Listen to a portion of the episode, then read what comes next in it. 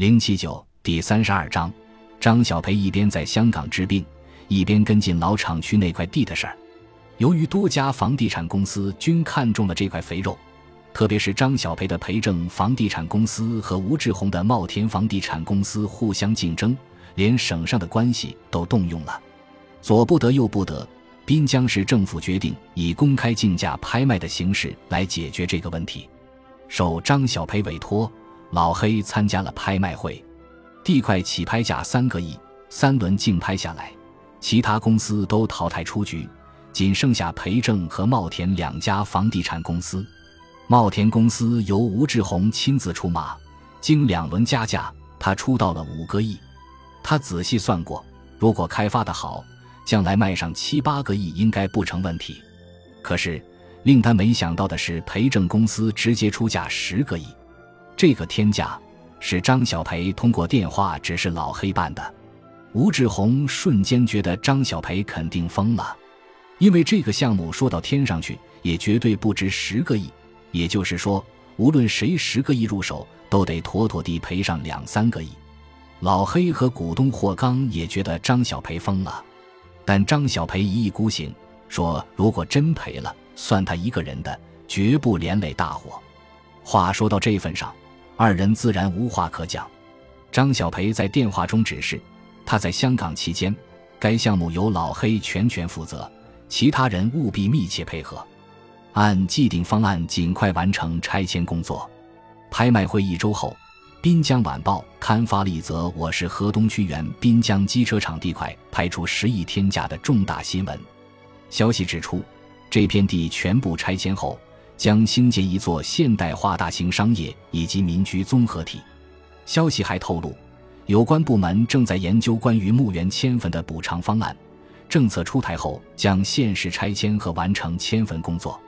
杜立德通过报纸得知这个消息，肺都快气炸了。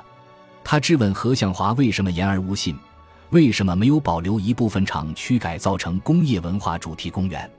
何向华一脸委屈，如实相告。这个建议自己早给市里提过，还写了好几份专题报告，但政府不采纳，他也没办法。杜立德一听火更大了，指着鼻子臭骂何向华欺师灭祖、官僚作风。何向华好言相劝，解释说这片土地早就不归公司，当初为了新厂区发展，已用这七八十亩地置换了新厂区的二百四十亩地。杜立德压根就听不进去，大声斥骂。你放屁！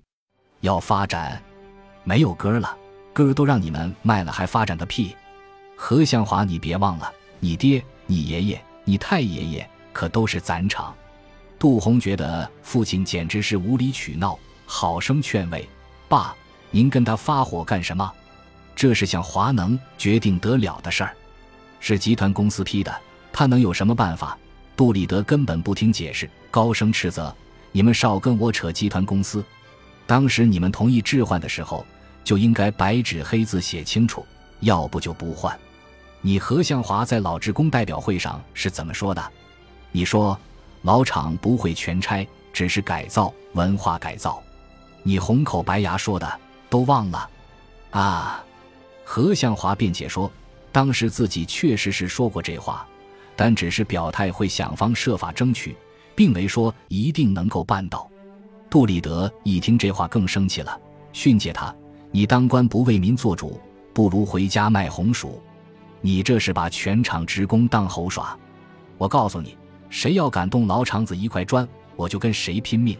谁想把老厂区全给拆了，就先把我这把老骨头给埋到里头。”见老爷子完全不讲道理，何向华夫妇十分头大。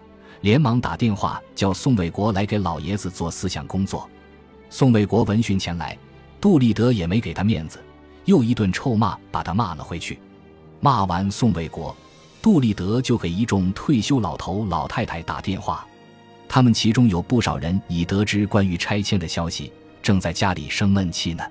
干柴遇到烈火，众人的火气一点就着，于是呼呼啦啦就聚起了五十多人。杜立德头脑十分清醒，他安排十人立即去老厂区看厂护厂，防止拆迁队突袭行动。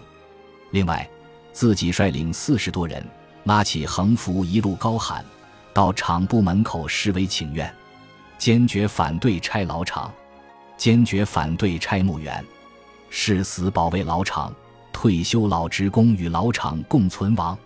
厂长出来，给我们一个说法。横幅惹眼醒目，一波接一波的呐喊和声讨，引来越来越多的路人围观。隔着办公室窗户，何向华眺望着黑压压的请愿人群，眉头深锁。王顺田在一旁也束手无策。正当二人焦头烂额之际，却发现请愿人群瞬间莫名散去。王顺田急忙向大门值班室询问，门卫报告说，好像听说开发商的拆迁队已到老厂区。与那里的人打起来了。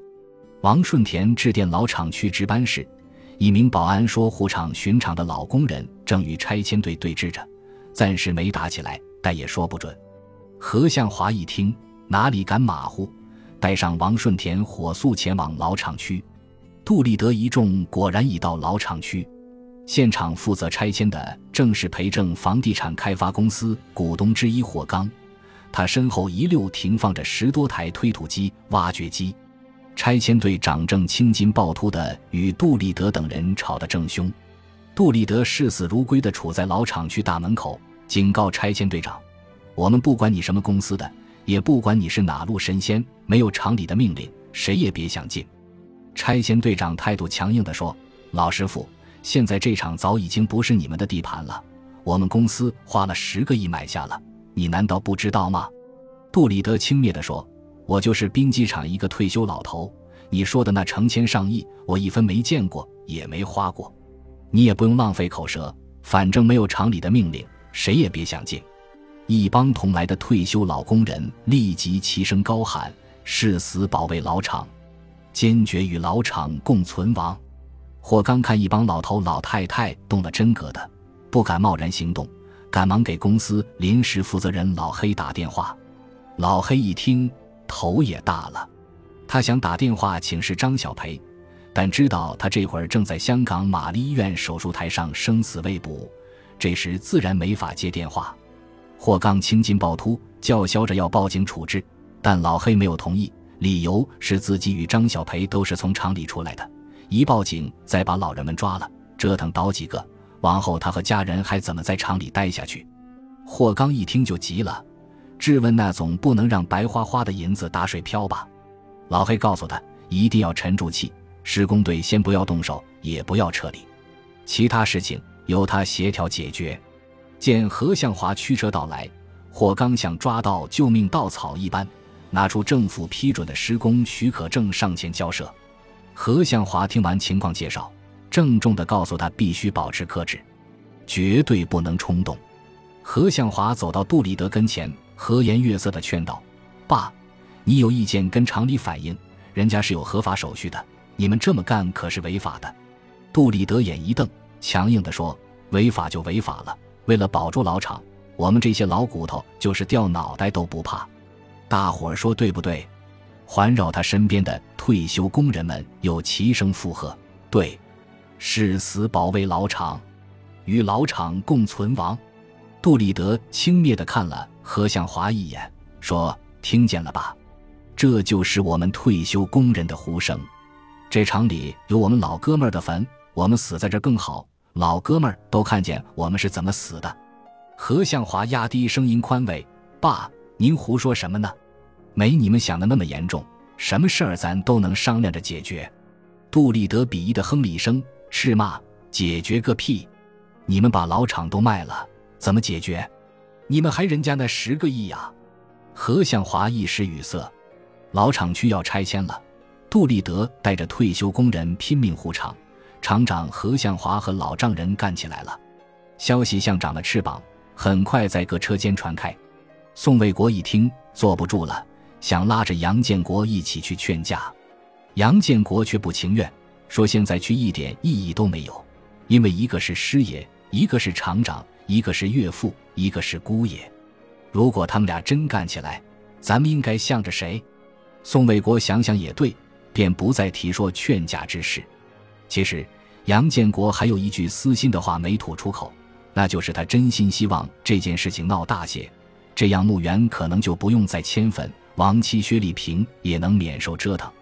同样的消息，杨浪和宋飞听到后没有丝毫犹豫，叫了一辆出租车就直奔老厂区。车上，杨浪给老黑打电话，问他到底怎么回事。老黑如实告知说，实施拆迁是培正房地产开发公司董事会的决议，并得到市政府相关部门的许可授权，他只是奉命行事。杨浪让他马上停止拆迁，否则就要出大事。但老黑却说，这件事上他只执行公司老总张小培的指示，因为事关十个亿，不是哥们不哥们的事儿，自己只是奉命行事，不敢擅作主张。感谢您的收听，喜欢别忘了订阅加关注，主页有更多精彩内容。